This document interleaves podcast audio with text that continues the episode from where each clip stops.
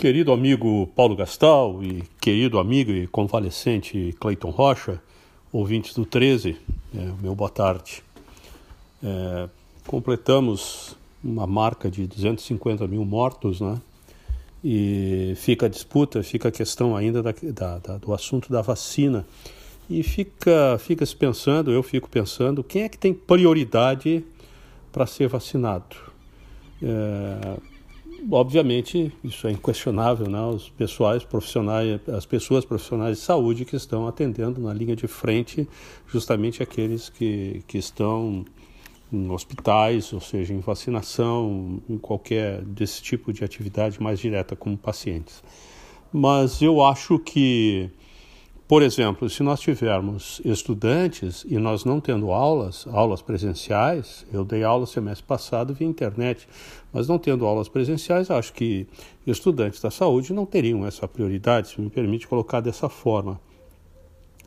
Uh, tem a questão, por exemplo, no meu caso, eu sou veterinário, mas eu sou um veterinário anatomista, eu não exerço a profissão de médico veterinário, eu dou aula de, de veterinária.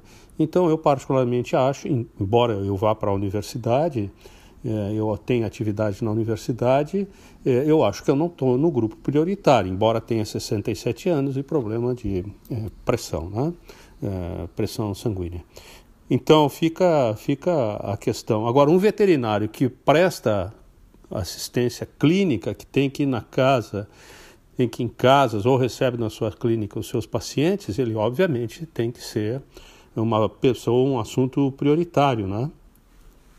Mas, por exemplo, se as aulas retornarem, eu dou aula no mínimo para 60 alunos numa sala. Aí eu acho que eu vou pertencer sim a um grupo prioritário, mas não é o caso agora, né?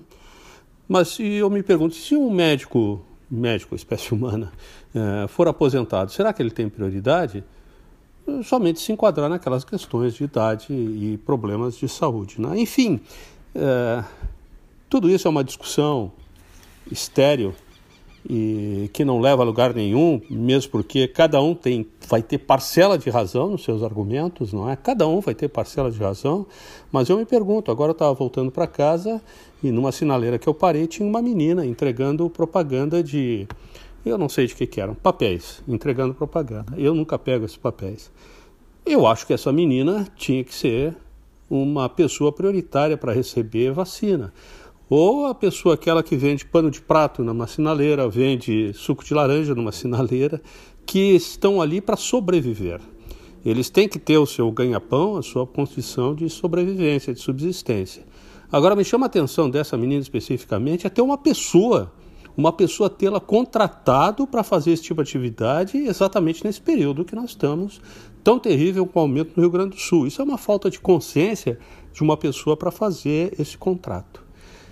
Mas tem uma discussão que eu acho que não é estéreo, que é de quem é, qual é o ponto fundamental nisso tudo que nós estamos debatendo? É não termos vacina.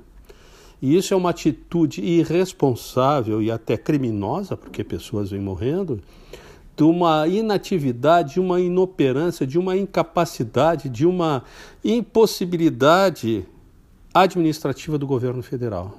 É inimaginável que o presidente da República, que exatamente ele é, é o grande é, elemento de propaganda contrário à vacina e contrário às medidas de proteção, está se vendo isso, inclusive atividades no Palácio do Planalto, as pessoas agrupadas e todas querendo chegar perto do presidente da República num vídeo mostrando, passando uma porta e quebrar uma porta de vidro.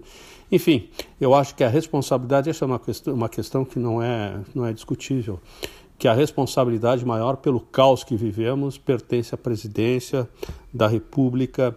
É uma situação vexatória e que esse drama todo que nós estamos vivendo vai continuar, lamentavelmente.